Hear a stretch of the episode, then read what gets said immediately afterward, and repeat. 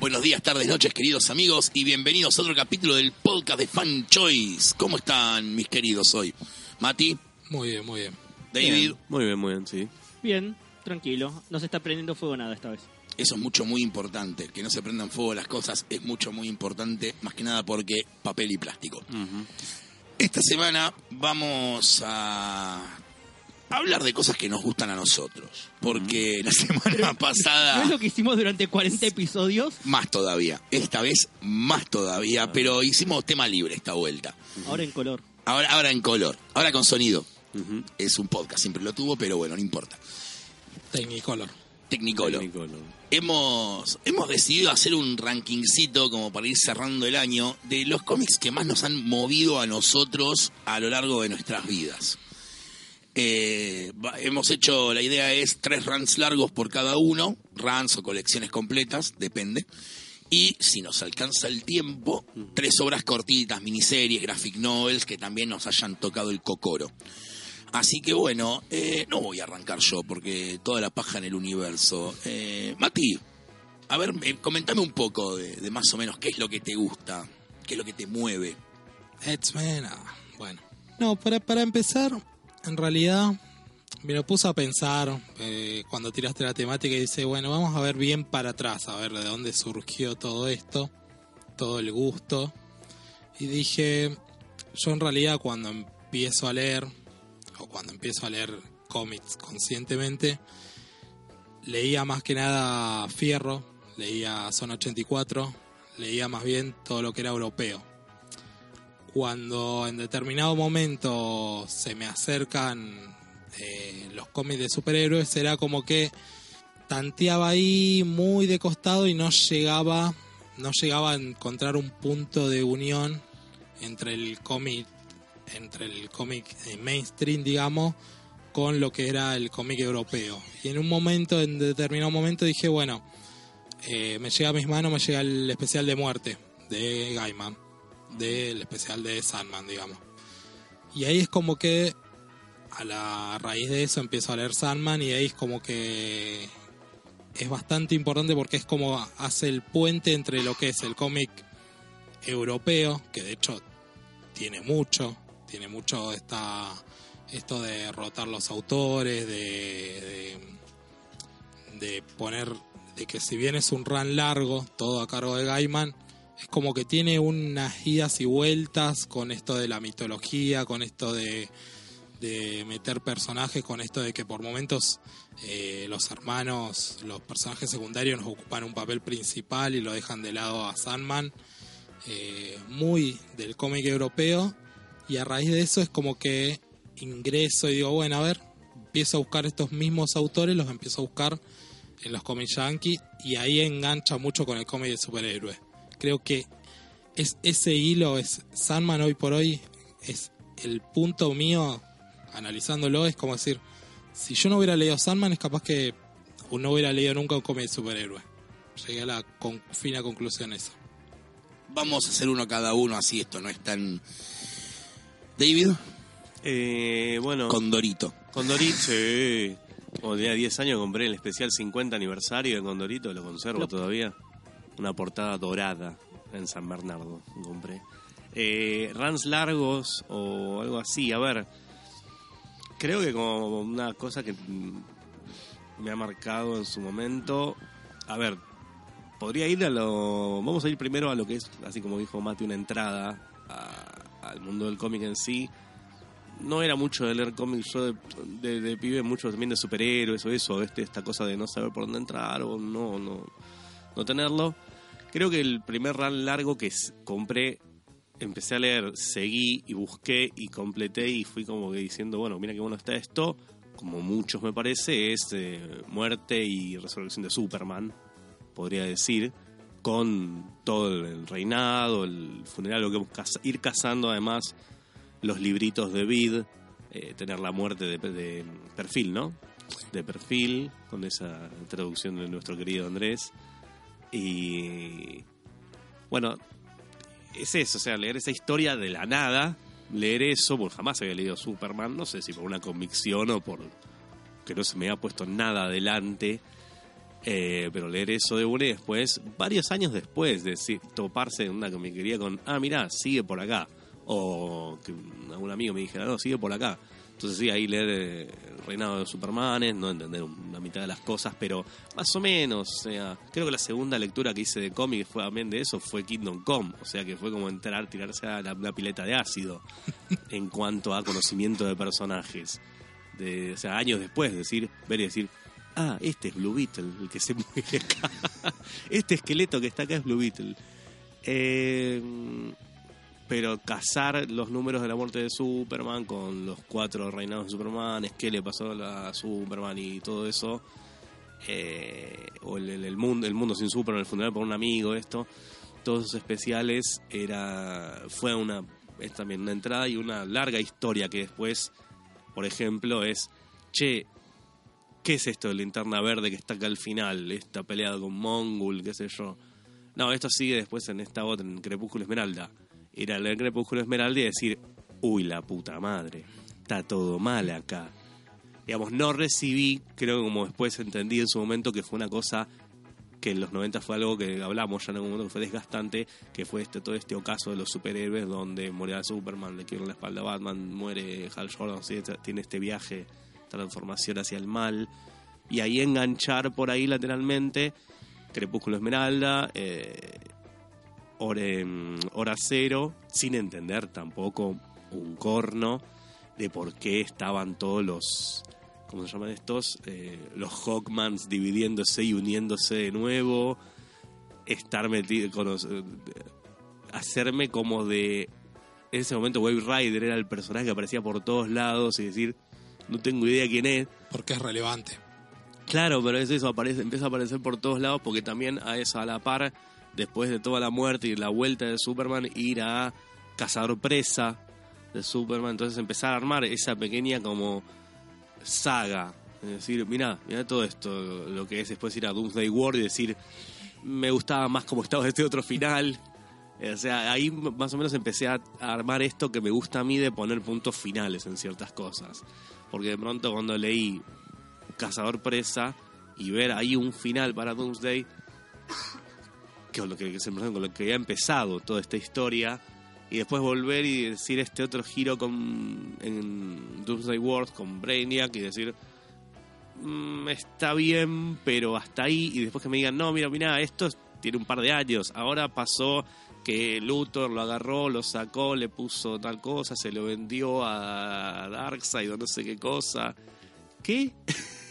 Claro, vos Y- armás tu historia con... Claro, de pronto después, claro, ahí al, no sé si al toque o por ahí, ver de los Yankees eh, Batman Superman, la saga de Supergirl, cuando aparece el ejército clonado de cosas y decir, ah, mira esto. Y bueno, en ese momento, por lo menos siendo un adolescente medio tonto, decir, qué, qué bueno que está este dibujo de Michael Turner, che, la puta madre.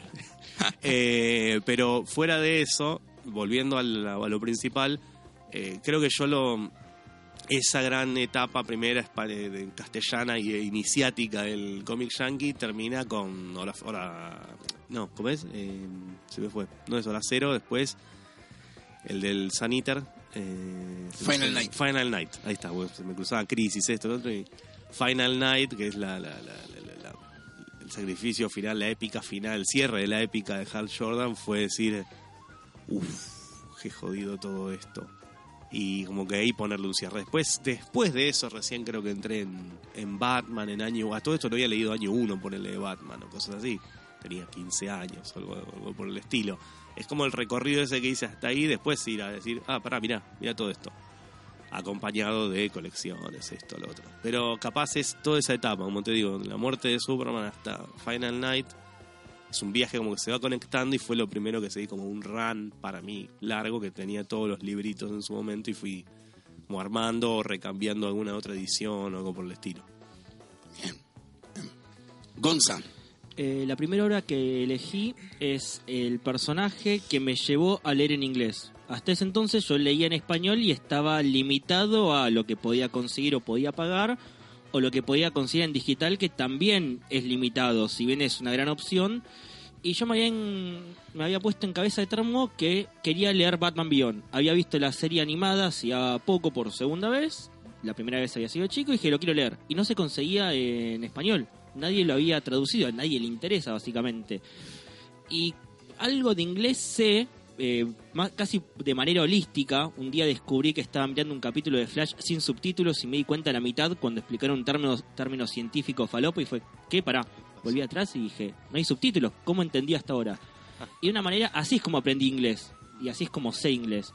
Entonces, con lo poco que sabía, me senté a leer el Animated. Y estaba bien, eh, tiene la lógica de cualquier cómic de Animated. Historias de 24 páginas, autoconclusivas, que no exploran demasiado el lore, sino son aventuras una tras de otra. Y más o menos lo fui entendiendo, ¿viste? Má- Más, a veces más por los dibujitos, más, a veces más por el texto. Y fue casi como un ejercicio.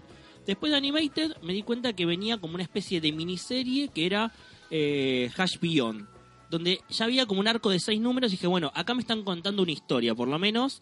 Eh, no es Thomas Elliot, así que es un buen hash. Les- Después de eso intentaron hacer otra serie que Es Thomas Elliot Jr. no. Pero lo que tenía es, esa serie además era te introducía a Dick Grayson, que Dick Grayson nunca se había ni mencionado. Vos sabías lo que había pasado con Bárbara, lo que había pasado con Tim Drake, pero de Dick Grayson no sabías nada. De repente en esta miniserie de seis números te dicen no, Dick Grayson perdió un ojo por culpa de Bruce y están peleados y no se hablan. Bruce ni siquiera tuvo la cara de ir a pedirle perdón por el error que se mandó, por el cual pierde el ojo. Y te introducen esto, te, te meten a la, la relación de Terry con Dick y te explican de, "Güey, che, Bruce capaz no es tan copado, por algo está, está viejo y está solo. Y después de eso, si bien cierra la historia, le dan otra oportunidad a Adam Bechen.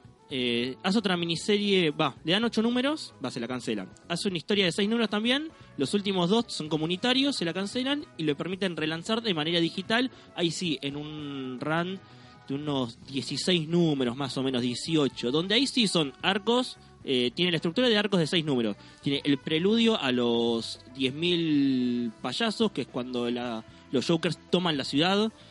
Eh, tiene el preludio, después tiene un arco en el medio, después directamente tiene el evento.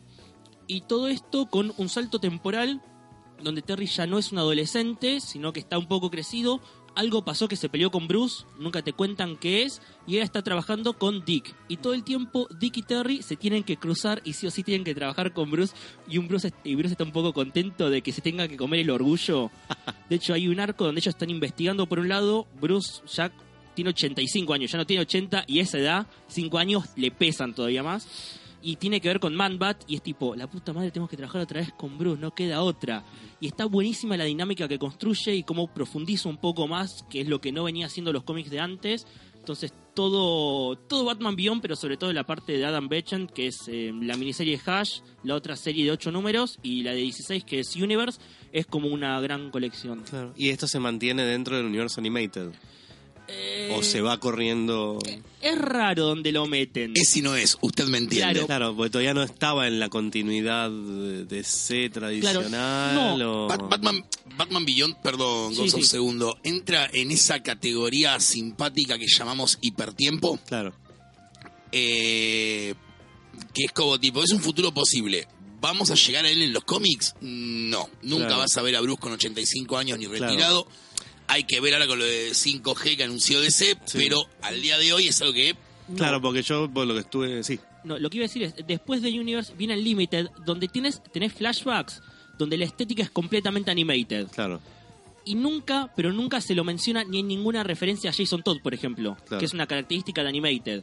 Ahora sí, cuando entra en Rebirth, sí, ahí ya tenés a Damian Wayne, Claro. eh, como Por- Rachel Gould. Entonces, Claro. lo que es Rebirth, sí, está dentro del universo DC. Todo lo anterior está medio como un limbo porque vos ves los flashbacks y es animated, Claro. 100%. en realidad en el pre-Rebirth El- el es que Tierra lo- 12. De hecho, por Rebirth también hay una Tierra 12 que es la de el Diniverse, llamémoslo, que Claro. es donde están concentradas todas las series. Creo que en el Multiversity Guide está. Sí, Que es Tierra 12, que la foto está en él y la Justice League del futuro también. claro. Eh, y ahora se ve que lo incorporaron, digamos, lo desdoblaron. Creo que Tierra 12 sigue existiendo con todo lo que es el Diniverse, la parte animated. Y Batman Beyond es el futuro, digamos, inmediato Sí, de DC, porque el- el Legión Millennium está. Claro. Sí, pero por Sí, ejemplo, Creo que el primero que lo ponen, por lo que estuve leyendo, estuve leyendo de Batman del futuro hace poco y Batman es del futuro y mm, claro, el primero que lo hace, creo que lo pone en continuidad es Morrison, Morrison. en 700, que lo hace no con Bruce, que Bruce había muerto, sino con eh, un Demian viejo. Sí, sí. Entonces ahí como empieza a poner en continuidad y creo que después entra en Batman Eternal o alguna No, vez. No eh, Future Sen. Future Sen. Es- sí, pero, Future Send es re No, confusa y la a ver, a porque Future Sen ni siquiera es un Bruce de 80 años. Claro. Es un Bruce de 60 años con un Terry McGuinness activo. O sea, Claro. es otra, otro futuro alternativo. Yo lo interpreto como que hasta Universe, que es donde eran los cómics digitales, es, es el Terry de Animated. es, es animated. Está bien, De- ahí hay un corte, de hecho termina con un The End y signo de pregunta. Corte a Future Sen. claro. Eso es ya nuevo 52. Y después tenés lo de Rebirth. Claro. Entonces, Sí, yo lo- así es como lo entiendo yo, porque lo leo y vos ves los flashbacks de, uy, de Unlimited y es animated, 100%. Entonces, para mí es eso. Es como animated continuado de manera digital. Sí, que además no me acuerdo cómo sería esta cronología, pero que en verdad el, el último momento histórico de, de Animated, del universo Animated, del Diniverse, es eh, epílogo, el capítulo de Justice League Unlimited, que son Sí. 20 años en el futuro. Sí, es un Bruce con 90 y pico, creo. Bueno, esto es anterior a, a todo eso. Claro, porque ese es el punto ahí como más Claro. avanzado. Sí, porque de el Terry, el. Terry de epílogo es adulto. Claro, sí, sí. sí. Claro, ya- ya es adulto. de 30, 30 y 30. algo. Claro, acá lo llevan a unos veintipocos, ya está en la universidad. Ya no está en lo de- ya no es un adolescente, Sí. tipo Batman, de tipo Spider-Man. Claro. ¿Poli? Bueno, yo voy a retrotraerme lo que dijiste vos. Voy a cambiar uno de los títulos que había tirado. Batman Animated. Ajá. El cómic. Yo lo leí de chico de perfil. Y al día de hoy, para mí, es uno de los runs más consistentes de Batman. No solamente el volumen 1, sino Batman y Robin y Batman Gotham Adventures. 24 páginas, unitarios, estaban buenísimos, están buenísimos al día de hoy, han soportado el paso del tiempo. Sí. Eh, además dibujando Parovek en algunos números, Burchet en otros. Es una puta obra de arte. Yo me acuerdo de tener, Sí, cada tanto Dean incluso. yo me acuerdo de tener 10 años y tipo... Eh, Tim, digo. Sí, Tim, leerla de perfil. Y Tipo, "Uf, está re bueno. Perdón, ¿y ahora se está editando para chicos de nuevo? La está sacando SC. Sí, es España, la está trayendo en revistitas. Entonces, Sí. claramente se mantiene hoy en día si lo están reeditando para chicos otra vez. Sí, claro, es, es un cómic que es recontra vigente. O sea, tenés supervillanos clásicos de Batman. De hecho, el primer número es con el pingüino, el 12 es con Catwoman y el 13 con el Joker, el 4 con el Scarecrow, 4 y 5 que es un arquito chiquito, el 6 que es el policial ese de la tercera puerta, que es increíble, eh, el 7 es con Killer Croc, el 8 es con Clayface, el 9 es con... Bueno, entendimos. bueno, etcétera. bueno, y el 12 es la primera aparición de Harley Quinn, el famoso Batman Adventure 12, que es el palo en el culo de todo el que la quiera coleccionar en revistas. Claro, Igual de ser sacan los Dollar Comics en enero. claro. Eh, yo me acuerdo que dije, ah, voy a armar todo en revistas. Bueno, no. No, voy a armar la primera colección en TPBs y el resto en revistas. Ahora que sale el Dollar Comic, por ahí me desprenda de mis TPBs originales y me compre las revistas porque ñoño. Siempre ñoño, nunca ñoño. Pero no, igual, eh, es un título que yo recomiendo muchísimo, al, al margen de que a mí me marcó de pibe. Eh, eran historias muy... A ver, eran simples para que las entienda un nene de 10 años, eh, seamos realistas, pero no eran tontas. Claro. No, no, no eran historias tontas que era tipo, bueno, y Batman le pega al Joker. No, había una trama, había un tratamiento del personaje, había una cuestión de que trataras de empatizar en cierto punto. Los malos eran malos, si bien el Joker en el cómic no, no te lo muestran como un asesino psicópata, si bien mata, eh, mata fuera de cámara, pero te dejan clarísimo que el Joker mata. Eh, creo que es en el número del pingüino, cuando el primero, cuando mandan el set de televisión, Sí. el chiste era que él fuera como el villano misterioso y uno de los henchmen de él prende la luz y lo ven al Joker. Y el pingüino le dice, Joker. Y el chabón tipo, puta madre. Y dispara. Le, le pega un tiro al henchman, así, directo. Eh, no te dicen, oh Dios mío, mató a alguien, pero está re implícito. Claro. Eh, y así todos los entendés a los personajes. Y además de vuelta, la, la tónica de- del numerito unitario, el Sí. che, uy, me salté el 8, no pasa nada, te perdiste una gran historia nada más. Claro. Eh, sí, acá la editó Perfil, creo que duró 22 números, 22, 23 números. La de 5 en su momento llegó hasta el 16. Bueno, Perfil también sacó La Máscara del Fantasma. Y en inglés, al margen de los issues, que como bien ya dijimos, cualquier número que tenga Harley Quinn en la tapa te van a romper el culo. Mal, no solo la primera aparición. Bueno. Mira, es Harley, 40 dólares. Bueno, me cayó por capo. Sino que además, bueno, están los paperbacks, ahora afortunadamente. Cuatro para la primera serie, que incluye los anuales y creo que el Holiday Special. Sí. Tres para la segunda, que es Batman and Robin. Y ahora hay que esperar a que editen Gotham Adventures. Claro. Ustedes, yo ya la tengo. You the people. Pero sí, creo que esa sería el- el- la primer serie larga que te digo, tipo, sí, sí, me, me marcó. Además, obviamente, yo venía viendo la serie animada como Ah. todo niño de, de esa generación. Sí, sí, sí. Vamos a la segunda ronda. Mati, Bueno, hablando de series animadas, no podemos dejar de lado la serie animada de X-Men de los 90. Pretends to be Shocked, parte 2. Sí.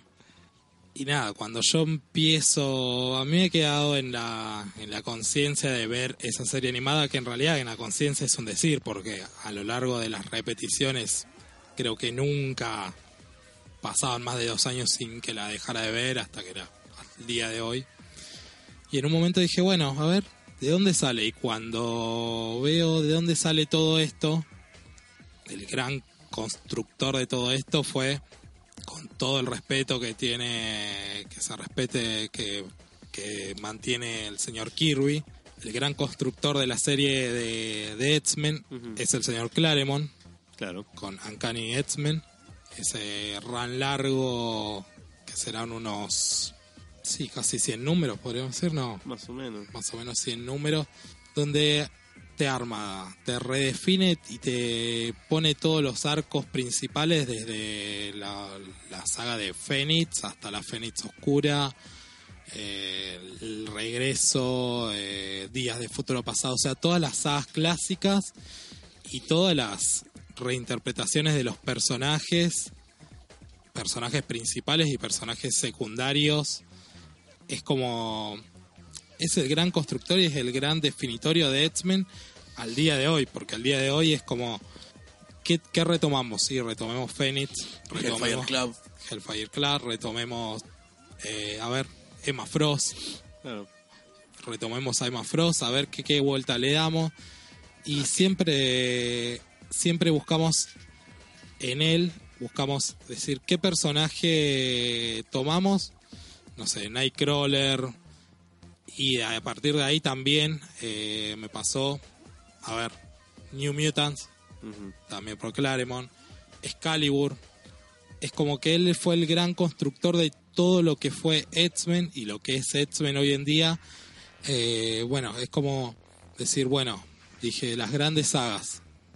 Aparte de las grandes sagas, lo que tenía era una construcción de los personajes, una construcción de los personajes donde, si bien eh, antes se le venía dando mucha bola a Marvel Girl, a, a Cíclope, a todos los X-Men clásicos, cuando llega Claremont lo que hace es, bueno, la, el gran duelo que yo me acuerdo es el duelo de Cíclope con Storm.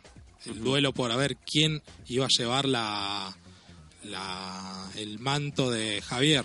Y cuando descubro, leo ese cómic, veo esa batalla donde Storm lo, da vuelta. Cíclope fue como, fue un momento de decir, aparte con la estética, también con la estética de Storm, con el mojo, con el traje clásico de los 80, con esa onda, es como decir, fue increíble para mí ver como Storm, personaje también después con todo el análisis que uno le da, como un personaje afroamericano, eh, toda la fuerza de una mujer que se convierte en un personaje súper importante para la serie y que lleva al equipo durante a lo largo de un montón de números, con la construcción que tiene ella, con el tema con sus poderes, con el tema de sus fobias, le da un trasfondo increíble al personaje y uno dice, mirá, esto es, es increíble lo que puede lograr alguien que más allá de no deja ser un cómic mainstream y sin embargo le puede dar un giro al personaje, una vuelta, y hoy por hoy creo que todos los personajes, los grandes personajes de X-Men están construidos por el señor Claremont y hoy por hoy, gracias a él es que tenemos X-Men hoy en día y, y por el que hoy todos estamos suscritos a series de X-Men hoy, ¿no? Claro. Sí. Es un gran run el de Claremont. Quiero, quiero añadir que sí, yo a los 12 lo leí en el tomo grande Batallas de X-Men que publicó Vid y me voló la peluca. Nada, beso, no soy tan fanático. Besos. Pero me leí todo, dijo. Sí, sí, leí, yo leí todo X-Men hasta tolerancia cero. Desde Lee Kirby, pero no soy tan fanático. Gracias. Vuelvan pronto. Y es ¿Supiste donde terminó tu tolerancia por los X-Men. Casualmente, sí, sí, sí. Igual todo eso está mejor contado en el especial de X-Men hace un montón. Obviamente que sí. Hace un montón. Ya dice que Ya, te ya pone- ya. eh, ver, vamos a Número. hacer como X-Men, ver el podcast. El podcast. Busque el podcast de X-Men. Claro, dice X-Men en el título. Pone fan choice X-Men y que sale. lo dice X-Men. Mutantes. Mutantes, Sí, claro. sí. Anda tirando palabras que, que es. Bueno, Eh, fíjate, en la, se fijan en la playlist. No Ahí está, tal cual. Escúchenlo todo hasta encontrarlo. Claro, eso. Sirve un montón. Yo estaba por comentar otro run que tenía que ver con X-Men, eh, que por ahí lo haga tan poco extensivo, que es a Ultimate X-Men. eh, o al universo Ultimate como me dice un amigo, mi caballito de batalla, dice, ya te, ya te encontré el Shade, me dice. Pero bueno, que es algo así formativo. De si quieren decir, saber qué es la palabra shade, por favor, googleenlo, Sí. porque calculo que nuestros oyentes no tienen 80 años. Ah, pero esa, esa se usa hoy en día, Shade. ¿no? Bueno, busquen un diccionario de un ¿En serio? ¿Lo están Sí. usando de vuelta? Sí. Fua, se Sandra. usa, se usa. Eh, creo que el universo Ultimate es lo primero que en su momento, cuando tenía 15, 16 años, me puse a juntar eh, conscientemente de ir al kiosco y cuando salió, cuando empezó a salir, eh, de la... o sea, la gran saga por ahí fue Spider-Man, o el que sigue incluso importancia, tuvo importancia al día de hoy, o el primero que se lanzó, pero a mí también, a partir de los... Yo capaz con la serie de los, no- la serie de los 90 no tuve el recorrido de ir directo a, Claremont y Virne, o a, a Comics de Claremont, más que conocer eh, por ahí, toparse con eh, los de Jim Lee y todo eso por la, con la coincidencia gráfica en su momento, pero ese de X-Men fue, Ultimate X-Men fue la cosa que dije, ah, mirá, pará, esto está de cero, vamos a arrancar acá. Tenía este, este, este toque. Porque sie- siempre el Comic Gen se me hacía como inacabable. Eh, o, o no tenía un punto de partida para donde arrancar. Después en- entendí justamente que estamos hablando acá de runs y de cosas, es decir, bueno, acá empieza, es un puntito de, de inicio con este poquito de background, arrancar. Claro, con X-Men es parte es muy difícil Es- saber dónde arrancar. Claro, por eso. Incluso es decir, arrancar ahora con House of X y eso es muy complicado, eh, como aunque sea un punto de partida. Eh, Ultimate X-Men, lo que yo le rescato, bueno, es esto, arrancar de cero, actualizar a los personajes eh, muchísimo, aunque mantienen y va dotando de eso. Además me parece, la colección son 100 números, si no me equivoco completamente, eh, redondita y lo que hacen es, eh, lo que tiene de bueno es que comparte cuatro autores a lo largo de 100 números, que es Mark Millar, quien arranca los primeros 30 y pico, Bendis hace 12 más, Vaughan eh, hace también una docena de números y después Kirkman es el encargado de eh, más o menos cerrarla. Al final sí entra mm, un autor que se llama Colette, creo, Sí. que venía a escribir héroes, entonces tiene como ese background de decir, bueno, qué sé yo, las primeras temporadas de héroes ha escrito y estaba bien ahí, pero bueno, tiene como una cosa que es, al final desluce un poco, más que la colección además cierra con Ultimatum, donde matan a todos y es bastante terrible, los últimos tres números son una patrulla de, de, de soldados centinelas entrando a la mansión y cagando a tiros a todos, es horrendo. Eh, fuera de eso, lo que tiene de bueno que me gustaba, haciendo una deuda de- del legado de Claremont también, es que yo, por lo menos lo que cuando terminé de leerlo y capaz cuando lo, volví- lo releí o lo, iba pispeando de nuevo, es que todo el run ese, los 100 números, o por lo menos 90 y pico, son, hasta que se va Kirkman, son una gran saga de Fénix, es lo que leo yo. Porque es eh, al principio sí arranca con los tópicos clásicos de Magneto, la arma X, pero de pronto aparece la patrulla en la mm, el Hellfire Club, aparece la Fuerza Fénix y, y el que comienza a despertar en Jean Grey empieza a ser una fuerza que va ella explorando y abriéndose durante toda la serie, hasta que y nunca sabes si es un trauma de ella. Digamos, los autores te van planteando que es un poder más que tiene, que es destructivo, que es todo, y no sabes si es un trauma o si es algo más. Hay un número donde Thor se cruza con ella y le dice, ten cuidado porque esto me parece un trauma. Claro, Eh, eso es lo que tenía también muy muy ultimate de bajarlo, Sí, de bajarlo más a si bien era tenía todo su trasfondo que podían ser mitológico de superhéroes, era como que te lo trataban de bajar más a tierra y decir "N- esto no es tan así, esto es más real, esto Claro. es más de voz, este- esto son esto es mucho más crudo, sí, sí, sí. esto es más bien de un trauma. Claro. Creo que toda la construcción de Ultimate también, como respuesta a la época, era decir, esto es más, eh, esto no es algo que sale así de- del universo, de, de una fuerza de- universal, no, esto es como algo más crudo, esto puede ser, esto es un trauma tuyo que vos te lo construiste y que vos... Sí, sí, es una forma de expresar lo Sí. que ella tenía, los traumas de los demonios que le aparecían, que le la querían comer. Lo, lo cual, perdonen, creo que va mucho con la idea del lector nuevo, ¿no? No, no Sí. nos olvidemos que Ultimate surge como una respuesta de Marvel al cine. Sí. Claro. En vez de cagar la línea de cómics normales o la DC, hacen una línea de cómics alternativa para el lector nuevo, no solamente en cuanto a, mirá, esto es Spider-Man desde cero, lo pica, sino en cuanto a las temáticas, como decía Mati, y el cómo lo tratan el tema. Sí. O sea, más apuntado a eso, ¿no? Es una fuerza cómica que viene del espacio. Bueno, pero capaz que son es una fuerza cómica que viene Claro, del y espacio, es, te estoy diciendo. que es, punto. o sea, en los, en los 70, cuando lo hace Claremont, es así además. Es la fuerza cómica, la agarra. y- No, no, no, acá jamás los X-Men van al espacio y nada. Y cuando aparecen los Shi'ar, es una secta que venía del Hellfire Club, que nunca se termina de, más o menos, de definir bien, se define de otra manera. Eventualmente Kirkman sí, se va a la mierda y sí, es una fuerza cósmica o es una cosa que es tipo liberalo. Ok, ¡pum! Y es una cosa que puede dominar el espacio y el tiempo, la Fuerza Fénix. Pero mm, sí, tiene estos conceptos de bajada de realidad. eh, o sea, cuando van a. cuando aparece Mojo y el, el Mojo World es una isla donde es un reality show Sí, y tiene una cosa, no es una, una dimensión paralela ni nada. Moyo es un tipo, un gordo albino de 500 kilos, pero es un gordo albino de 500 kilos. Sí. Sí, está Espiral, que es una mina de seis brazos y, y ¿cómo se llama el de los cuatro dedos? Ay, me- se me fue el nombre. El de la suerte. Longshot. Longshot. Eh, aparece Longshot y todo, y es una es eso, es un reality show eh, de, de esto, una cacería de mutantes. Eh, entonces tiene todos estos conceptos que van actualizándose y mm, no, esto me, me- me- parece eso, también es, como te digo, una historia que te va acompañando y todos los arcos que van apareciendo van construyendo de una manera bastante coherente. Eh, no tiene temor, que eso es lo que siempre caracterizó a Universo, a Ultimate, no tiene temor en matar personajes, no tiene temor en ir explorándote cosas, en cambiar eh, cosas así, y eso después también se va, se trasluce eso a otras series. Fantastic Four también es corto, son 6, 60 números, y tiene una actualización muy interesante de los personajes. que aparte son pocas series. Claro, sí, sí, principales y fuertes son tres en, en un momento, que es X-Men, Spider-Man y Fantastic Four. Y Ultimates era una suerte de maxiserie especial porque era un evento.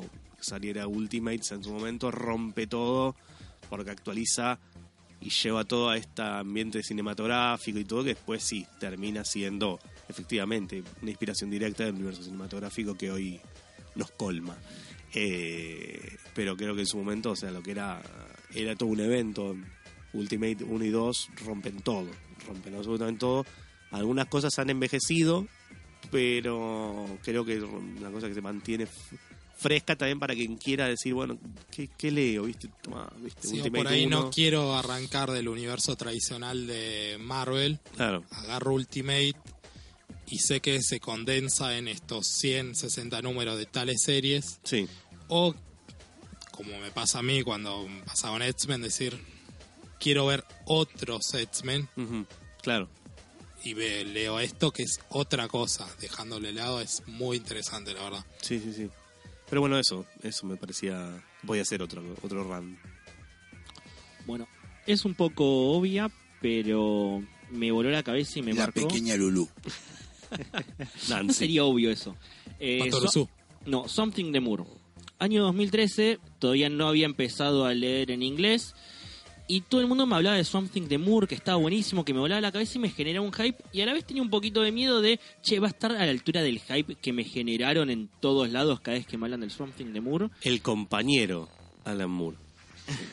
Y un día, Es verdad. Sí, sí. me acuerdo de entrar un sábado a, a Facebook y ver que hacía dos minutos habían publicado los dos bodoques de Planeta y el DSC, todo something, con Génesis Oscura por 3 lucas.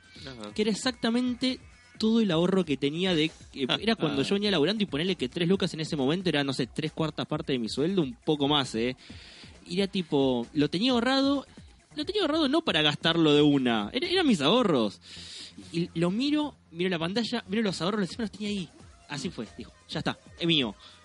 Aprieto enter, al segundo que hay otro dice mío, zafé por un segundo. lo voy a buscar, no tenía cómo llevármelo, no entraba en el morral. Me lo llevo como puedo. Digo, bueno, empecemos por el principio, ya que tengo Génesis Oscura, es lo primero que se hizo de Something. Empecemos por ahí. Me lo llevo al trabajo y lo leo en el bondi y me encanta, me vuela la cabeza. Está buenísimo, una historia de monstruo genial. Pero bueno, ahora sí, me pongo en casa, lo pongo en la mesa por un bodoque y me pongo a leer el Something de Moore. Eh, posta, me voló, me voló la cabeza. Lo que yo había leído de Something de repente es algo completamente distinto. Ya el primer número, no, no es un monstruo. No, es un humano convertido en un monstruo. Es un monstruo que cree que se convirtió en humano y a partir de eso pierde toda su humanidad, pero se deprime un acto completamente humano que es la depresión y cómo toda esa to- toda esa construcción y cómo va escalando y los y todo lo que empieza a introducir la idea del verde la idea de cómo el Floridic Man se apodera de la tierra tipo hiperventila a la gente y está en la Liga de la Justicia mirando y diciendo no, eh, me acuerdo Firestorm diciendo yo podría convertir los átomos de aire en no me acuerdo qué mierda y salvarlo y Superman dice no no es imposible puedo contar la cantidad de átomos que hay en la Tierra y el más mínimo error destruye todo no no no podemos hacer nada y era tipo y de repente Moore le da chapa a las plantas boludo. Las plantas estaban habían dominado la Tierra básicamente Hay una película de Shyamalan que trata más o menos de lo mismo. Claro. Sí, te iba a decir, de- eh, había perdido todo el respeto por las plantas porque había visto The Happening, The y es un espanto. Es un horror cósmico esa Sí. película. Yo sabes que no la he visto esa película. Shyamalan robando que a Moore, mal. Muy mal. Yo la sí. querría ver y...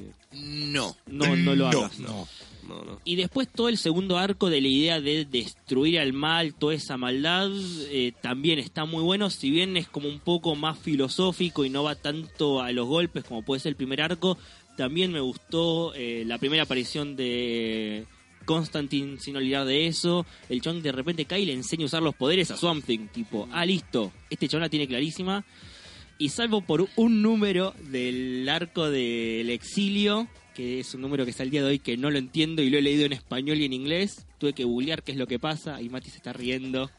El de la nave. El número que no Ya se saben entiende, cuál es. chicos. El que nadie entendió, dale. Sea- Seamos sinceros, me, es una obra que me encanta y... Es Moore siendo Moore igual, no, no sé por qué. ¿Poli? A mí me gusta mucho ABC de Moore, así que yo ahí no me meto. Eh, bueno, la segunda vamos de vuelta con Pretends to be Shocked. Para sorpresa de muchos, lo que van a escuchar ahora, sería Starman Ujú. de James Robinson. De vuelta, Pretends to be Shocked.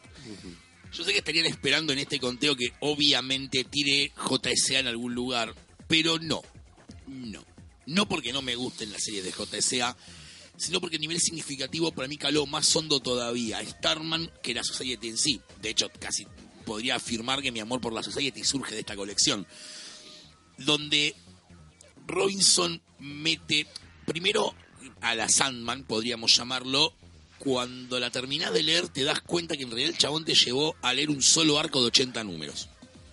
Cuando vos lo vas leyendo, no, es episódico, son cosas que van ocurriendo, arcos más largos, más cortos, unitarios, pero que cuando vas leyéndolo de corrido, se va armando el rompecabezas hasta que llegás al último gran arco, que es el Gran Guiñol, donde en dos números te acomodan todos los otros 70 números que habías leído y te dicen, no, era una sola historia. Gil.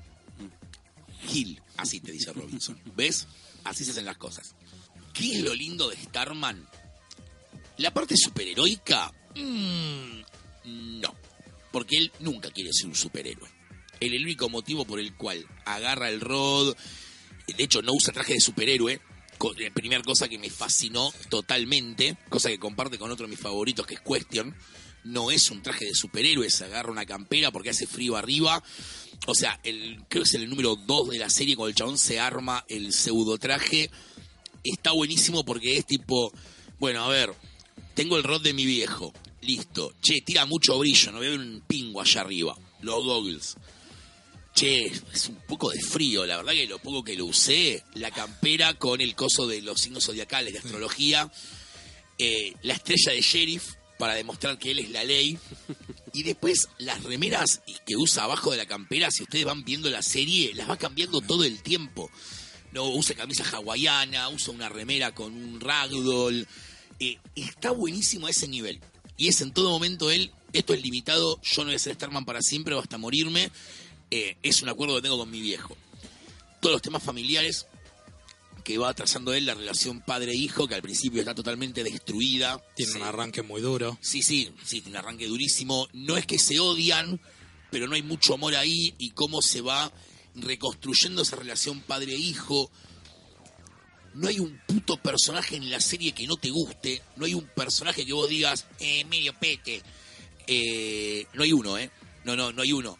Personajes como Solomon Grundy, boludo, que de pronto es onda lágrimas. Lo único que estoy pensando en este momento es en llorando, abrazándome a una almohada y diciendo por qué no me morí yo.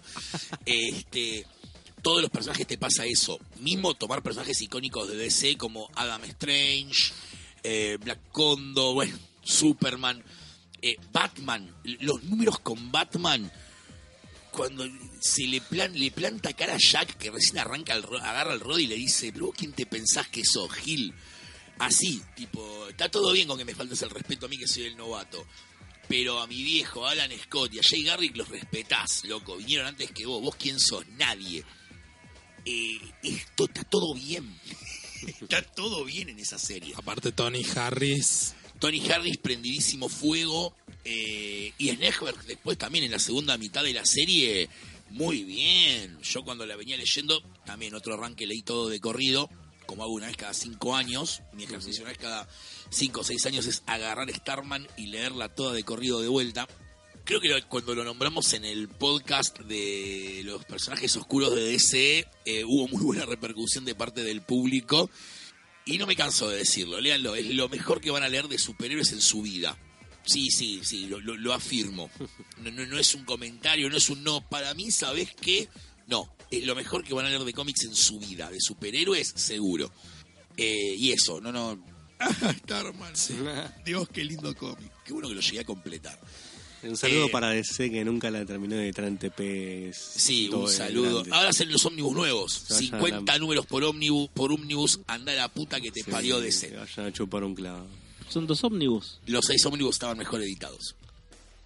O los 5 o 6 TPs que iban a hacer. No, 6 TPs, eran TPs. los ómnibus en tapa blanda en 6 realidad. TPs. Esos primeros ómnibus de DC me gustaban, que eran como más Gordito. ¿sí? cuarto mundo en cuatro libros. Claro. Me parecía mejor que los masacotes. Ah, Digo. Bueno, eh, arranca la última ronda. Ajá. bueno, vamos a tratar X-Men porque nunca hay demasiado X-Men en la vida. o algunos pensarán que sí, pero bueno, ¿no? Ah, y yo creo pasa- que es como la legión, nunca hay suficiente No, legión en la vida. no, nunca hay suficiente. No, y determinado momento que, que X-Men es como que yo ya dije, bueno, a ver, se puede hacer algo nuevo, se puede hacer algo que eh, después de House of N Ujú. empiezo a leer eh, Astonishing de Widom, Sí. de Widom y Casadai. Y cuando leo, cuando lo leo es como, primero leo el primer arco, que es eh, Dotados, Sí. y era como tomar primero el personaje, meter a Kitty Pryde en la cabecera, que sí fue, siempre fue un personaje que justamente Claremont le da un vuelo enorme desde el primer número, porque aparte en el primer número Kitty empieza rompiendo todo. Y acá es como que la toma, uh, bueno, vuelvo a la escuela, ¿qué pasa? Hay que volver a poner orden, frases cliché, frases de decir, bueno, vuelven los trajes, los trajes clásicos, y tener esa química que le dio Whedon con, con Emma Frost, esa frase clásica en la que cuando le dice que llega ella, vos fuiste, yo llegué siendo una adolescente acá y vos fuiste la persona que me dio más miedo en toda mi vida. y después crear una historia que a lo largo de cuatro arcos, si bien después Astonishing sigue, sigue con Warren Ellis creo, Sí. eh, Whedon es como que te cierra la historia y es toda una historia que condensa la historia en sí de Kitty Pryde y Coloso. Para Claro. mí es eso. Es la historia de Kitty Pryde y Coloso perfecta en cuatro arcos y al mismo tiempo con revelaciones, bueno, más revelaciones sobre Javier, que a Sí. fal- siempre va a haber más revelaciones sobre Javier, no, no sé Pretend- qué nos- pretends, pretends to be shocked. sí, no sé por qué nos sorprendemos, pero bueno. Sí, pero fue una época donde a Javier le empezaron a pegar por todos de lados. decir, bueno, ah, viste Javier que había que era un tipo que reclutó cinco personas. No, en realidad, mira. Y no, para mí eh, condensa muy bien eh, como una historia para decir, bueno, a ver qué podemos ofrecer que no sea Claremont, que esté un poquito más adelante, más actualizado. Decir, bueno, ¿querés leer algo de X-Men que está bueno, que está condensado, que te puede servir de punto de entrada y que tiene la- sus personajes principales? Bueno, no dejas de tener a Cíclope, no dejas de tener a, bueno, a Coloso, a Wolverine, no dejas de tener a estos personajes que vos querés verlo, porque la realidad es que si te gusta X-Men, los querés ver, pero también tenés a estos personajes nuevos, tenés a Danger, tenés a Emma Frost con un papel medio ambiguo ahí, tenés unas idas y vueltas, tenés eh, luchas, eh, idas al espacio, vueltas, y de vuelta en cuatro arcos te cierra y te arma una historia que para mí es, toma estos cuatro arcos, estos cuatro tomos, y lees una historia súper circular y súper hermosa, y la también tiene un final que hasta dentro de bastantes años era como un final bastante Pole- sí, sí, polémico. polémico y pero también muy bueno Sí. muy lindo muy lindo Sí, que además fue el primero que se hizo cargo Whedon de, Sí. del run de Morrison. sí también Que muchos habían dejado por ahí, ahí al, al fondo, como tipo, "Eh, no me gusta. Pero fue el que le dio mucha más dinámica a, a Emma y a Cíclope, era lo que hecho Morrison y todo eso. Está, está, está muy bien. Sí, sí, sí. sí. Sí, darle vuelta a esa relación de vuelta más todavía vuelta esa relación que hoy por hoy todavía no se entiende y- pero bueno hay gente que todavía la banca pero bueno, no sé por qué pero ¿Qué? ¿La de Emma con Cíclope? sí no sé es raro Yo creo que vuelvan. Mm, Para, mí, para mí bien. No lo quiero con la Roja. bueno Yo quiero que finalmente me blanqueen la relación Jean-Wolverine. Ya está, Claro. blanquealo, Jim blanquealo. Wolverine Cíclope No veo por qué no también. Igual lo dije el otro día, a mí me gustaría, ya que están cambiando todo en X-Men ahora, que Emma termine con Wolverine, una suerte de la Bella y la Bestia. Eh, sería muy gracioso. Sí, y sería. quiero un cómic con la vida de ellos. Sí, creo que se matarían. sí no no es eso va a terminar O no. O no. O no. Nunca sabes. Sí, Adamante, un diamante, es como raro. claro. O sea, a mí me gusta, hay momentos de, de- de Emma y Cíclope que se han logrado a lo largo de los años que son bellísimos para mí, así que yo va- van con eso. Eh, run, tercer run, no estaba pensando, me parece medio extraño cuál, puede ser. Como run largo que se me está ocurriendo, que me ha gustado mucho en su momento y no tiene nada que ver por ahí con fuera de los superheroicos, no, no, sí, fuera de los superheroicos no, pero Capi de Brubaker, estaba pensando. Tiene que ver con los superheroicos, pero es una cosa que justamente es absolutamente tipo thriller. O sea, tiene un montón de colores y ritmos. O sea, arranca como un thriller, arranca con una cosa de ciencia ficción. Creo que la gente en un momento se perdió mucho en el run ese de decir eh, es un no es un thriller, qué sé yo, es una cosa de ciencia de, de acción, de espionaje, tiene todos esos condimentos, pero jamás deja de ser una cosa que también juega con la ciencia ficción un montón, con un montón de géneros tipo de pulp y, y que termina teniendo un cierre a lo todo el periplo de la muerte de Steve Rogers. Es un gran es un gran arco de Bucky el que hace en verdad Brubaker, siempre digo yo, el Winter Soldier, traer, tomar este este personaje canónico que no podía volver, que eran estos grandes personajes que no vuelven, que no pueden revivirse. Bueno, Stacy, el tío Ben. Y en su momento Wookie, y del otro lado Jason Todd lo hizo también, por ahí con menos resultados tan, tan provechosos. Sí. Eh, nada, esto lo trae de nuevo en una trama, como digo, de espionaje, de, Guerra Fría, captura muy bien toda esa atmósfera de películas, de las películas, de las novelas, de, de cómo se, se refleja eso. Y nada, creo que construye algo muy copado que eventualmente, como digo, mete el tema de la muerte de Steve Rogers y cómo Bucky tiene que hacerse cargo de ese manto, del peso del manto ese después de la guerra civil y todo lo que trata de hacer de eso y cómo es una suerte de auge y caída en lo peor y cómo vuelve Steve y todo. Es una cosa bastante no sé como que toma todos los elementos del cráneo rojo de Sola de todos esos personajes los villanos y todo y va construyendo una gran épica eh, que no sé, creo que termina y creo que me parece que nadie supo qué hacer después con el Winter Soldier al mismo nivel. Han hecho esto, han hecho, lo han hecho un guerrero cósmico o un Thunderbolt que está bien, pero como que nadie terminó de, volver a agarrar la misma la misma atmósfera del pulp de, de, de Guerra Fría y eso que se ha tratado, pero me parece que ninguna otra lectura lo encontré igual al personaje. No sé, me parece que eso agarrar y crear un personaje de la nada y que pegue tanto es muy difícil de hacer hoy en día.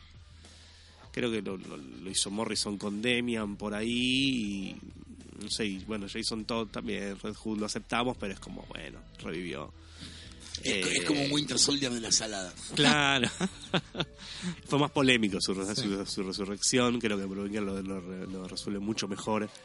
Eh, sin golpes a las paredes de la realidad ni nada por el estilo. Yo igual para mí en continuidad está la película de Red Hood, ¿eh? el Claro, cómic no está en claro. continuidad. Eh, La, Claro, sí, la sí, película era el guion original. Si vos ves biblioteca de Batman, vienen los TPs tipo Broken City, de Crowflies, el DVD de la El película, DVD, Claro, Batman and Son.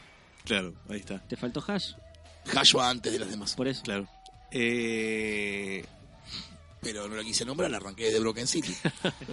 Rizzo cumplió años ayer, así que en Sí. homenaje a Rizzo nombré Broken City primero. ahí está. Eh, pero bueno, eso. eh, pongo ese, ese tercer run largo y del cual leí los primeros veintipico de números de prestados por, por Wesa Merced. Eh, me los prestaste de Panini, ¿sí? Me los prestaste de Panini vos, Poli. ¿Los tuve? Sí, los tuviste. Después no me acuerdo a quién se los vendiste o cómo hiciste con ellos. Después lo que hice fue, ¿cómo puedo tener esto? Uy, son una quichicientada de TPs. Me voy a comprar los ómnibus. Me sacaron tres ómnibus y dejaron clavado creo que tres años hasta que sacaron el cuarto y finalmente el, el último quinto ómnibus de, de Capitán América. Están ahí los cinco ¿Está toda en bodoques. ómnibus? Están los cinco, sí. Que mezcla eh, todo lo que es Capitán América hasta el 600 y pico.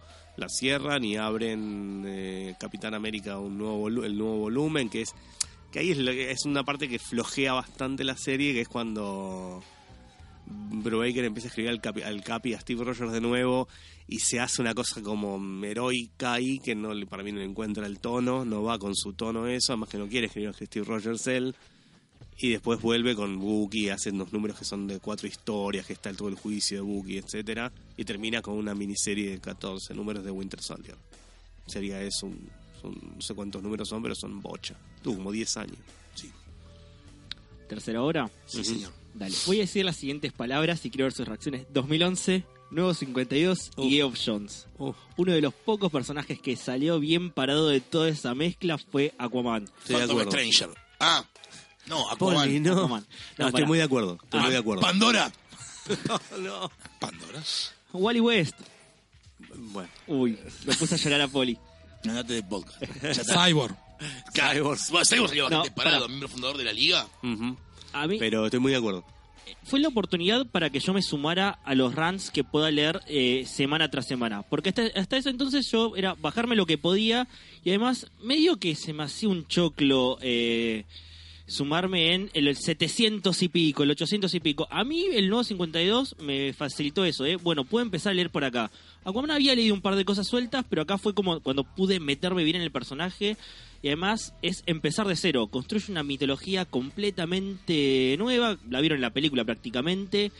Y por lo menos los primeros 25 números, que es lo que hace Geoff, después está bien. Tiene sus altos y sus bajos. Sí, está, está bastante. Yo lo leí toda también. y- Creo que el punto más bajo es eh, DCU cuando meten el H2 muerte, algo así, el Sí. bicho ese. Sí. Creo que el DCU, que es cuando queremos arreglar todo, bueno, con más lo empeoraron. Este, pero todo me, está buenísimo. Eh, desde los primeros números con el humor de vos no podés comer atún, es Excelente. canibalismo, yo no soy un pescado, ese, esa clase de chistes que un sí. poco era chocar contra los memes de Big Theory y todo eso que le había gener- generado el personaje. Eh, la, la idea de los otros, este Suiza Squad propio que tenía él o su propia liga, como prefieras verlo. Eh, la idea de ellos, eh, Atlantis invadiendo la ciudad, peleando contra Orm, Black Manta, todo contado desde cero.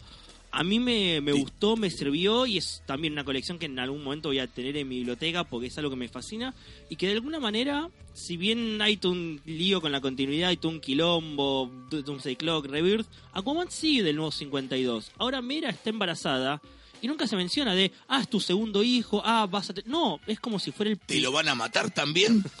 No sé, pero a lo que voy es, nunca se menciona de que hubo un otro Aquababy, Mera sigue viniendo de Xebel, que eso viene del nuevo 52, el diseño dentro de todo es ese, nunca se habla de que perdió una mano, Black Manta es todo, toda la trama también viene del nuevo 52, Bulko sigue siendo el mismo traidor de Atlantis que está ahí dando vuelta, todos lo miran mal, tiene el mismo diseño, es un personaje que del nuevo 52 hasta hoy es el único que, uno de los pocos que mantiene la continuidad y está buena realmente. Ah, pensé que ibas a decir algo. No, iba a decir simplemente que los primeros 25 números que están, que están muy buenos, de lo de Jones, además tienen todo el arte de Van Reis que es del carajo. Sí, Así que está- sí, sí. está muy Mil bien. veces sí. Después, artísticamente, después eh, no, no, es, no son Reis, Claro. pero mantiene una, una línea bastante uniforme. no me Paul acuerdo. Pelletier. Paul Pelletier, ahí está. Que estaba el rey de Atlantis, eh, Sí, sí, sí. lo de la madre de él, estaba bastante bien, Sí. era, era mucha aventura, estaba bien hecho. Sí, todo lo que vieron en la película es eso.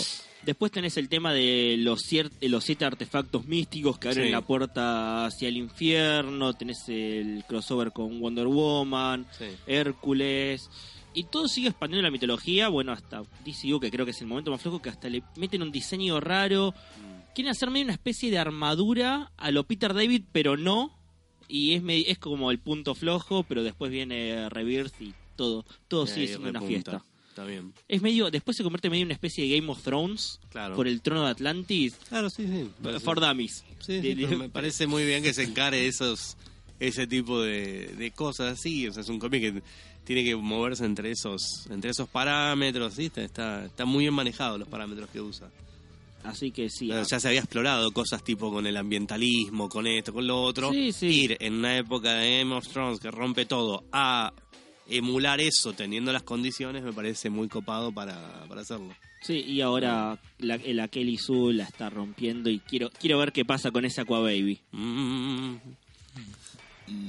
No esperes que te inviten a la fiesta de cumpleaños número 5 porque No sé, no mira creo se viste de verde. ¿Vos decís que eso significa algo? uf, No, para mí lo va a matar Black Manta de vuelta, pero bueno. hey.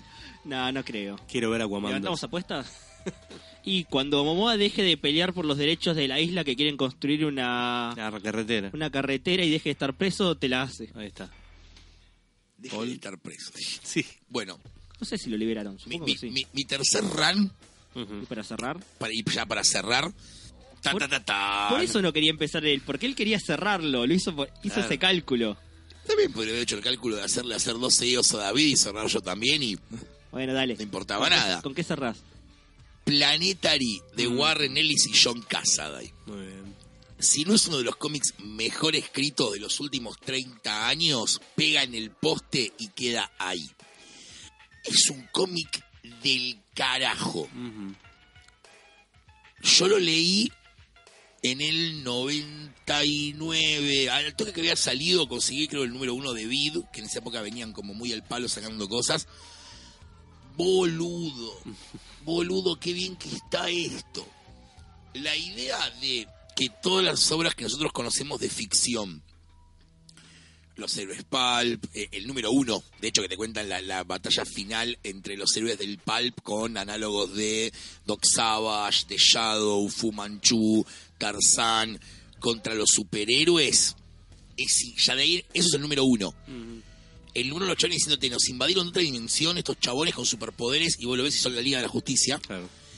Eh, y hicimos lo que pudimos para protegerla, pero bueno, o sea, ya, eso es el número uno de la serie. Es tipo, más los misterios propios de los personajes.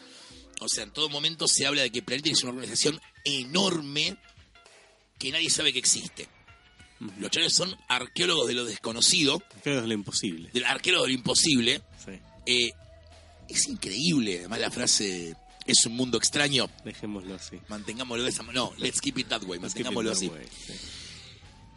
Son 27 números que son Sí, es una exploración de la, toda la cultura pop del siglo XX. todo, todo, todo. Desde, 19 también. Desde Godzilla, eh, Sherlock Holmes. Sherlock Holmes, eh, las películas de, de fantasmas chinas, Matrix, Matrix. Vértigo. Hay un número dedicado a Vértigo. eh, no es un cómic de superhéroes. de hecho, Dai, no puedo spoilear, maldición. Eh, Fantastic Four también se toca, Sí. Hulk se toca. Y además tenés. Gonzalo, la puta madre, no tenemos 12 años, Gonzalo. Perdón, yo no dije nada. Te vi la cara madura, Yo no, Gonzalo. yo no dije nada. No tenemos, no puedo decir que diga Hulk se toca y te rías como un escolapio, boludo. Tampoco me reí. Ah, ah, ah. Mantengamos, mantengamos la No seriedad. tengo el micrófono muteado, pueden escuchar la grabación, no me escucharon en ningún momento. Te vi la cara, te vi la cara, el chiste, el chiste te pasó por la cabeza. Eh, Shazam. Shazam, no, no, no, todo, todo, todo, Shazam todo lo que hace también. Planetary está... Sí. te interesa el chiste. Y por la edad podríamos asumir. Eh, está todo muy bien con Planetary. Además, casa y dibujando que vos lo ves cómo va evolucionando, porque salía un número cada muerte de un papa. Cada vez que asumía un papa salía un número nuevo de Planetary. Al principio era más o menos regular, después era como, Bueno. salen tres números juntos. Eh, cuatro años sin nada. 27 números tardaron más de 10 años en salir, creo, ¿eh? Mm. ¿Qué querés? Sí, sí, Y después se quejan de Doomsday Clock. Esto es un poquito mejor igual. No, Todo mejor. esto, esto No capaz importa, que... la, la regularidad la tenés que tener de todas maneras. Esto capaz que es un toque mejor. Eh, la serie, como decía, son 27 números y 3 Prestige. Uno es Planetary Authority. En realidad son 28 números, porque está ese número 0 falopa que venía Sí. con Gen 13, tipo Flipbook, que es la historia de Hulk. Ujú. Sí. Fue creo lo primero que leí de Planetary. 11 años, del 98 al 2009. Claro. Ahí va, 11 años. Pasa que el Flipbook no cuenta porque era Image todavía. En el medio pasa la compra de Wildstorm. El Claro. número uno de Planetary sale como Wildstorm ya directamente. Igual acá está como 27 números. Sí, 27 del 0 no se cuenta. Es un insert en otra historieta. Eh, y los tres Prestige. Planetary Authority, Ruling the World, dibujada por Phil Jiménez. Ujú. Planetary Batman, Night on Earth, dibujada por Casada y que es... Mm, una belleza. Oh, Sí. así es, es tan fino. y Planetary JLA que Warren Ellis necesitaba la plata, es un Ellsworth, lo dibuja Ordway, y es como Mm. lo más flojo dentro de Sí. Planetary, por lejos. Sí. no llega a malo, pero venís leyendo el otro y decís. Ellos son tres, como decía: Shakita, el drummer y el Aisha. El Aisha Snow, que es el protagonista. Y está el misterio del cuarto hombre. O sea, se habla de, de un cuarto hombre en Planetary en todo momento de la serie. Todas las historias de orígenes de ellos, que son los mi- misterios que se van revelando, son fantásticos. O sea, fuera de joda, no hay, no hay nada ahí que esté mal. En castellano, ahora creo que se sacó dos hardcovers con la colección completa, Ajá. Eh, emulando los dos Yankees que salieron hace poco, que es la edición que yo tengo en la colección. Sí.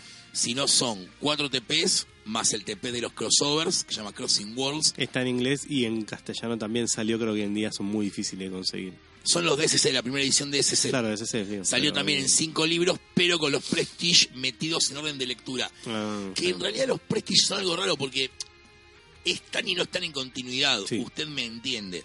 Nunca queda del todo claro si Planetary está insertado en el universo, en la Tierra de Wildstorm o no y es una tierra aparte. Bueno, lo que juega mucho, lo que está bueno de, de no, en realidad, perdón, paréntesis. Sí, sí está en el universo Wildstorm. está en el universo Wildstorm que juega con el tema del bleed, del muro Del bleed. Bleed y de los Century Babies. Claro, que también tiene en eh, Authority. En Jenny Authority Parks. dialoga con eso con, con, Con- Elijah Snow. Con cosas que pasan en realidad. Sí, Y sí, bueno, sí. Pero es un concepto que está y que se va expandiendo, que lo usa después Morrison cuando, cuando escribe Final Crisis o cuando escribe algo así. Estas naves que pueden moverse entre la sangría de los universos Sí, sí, sí.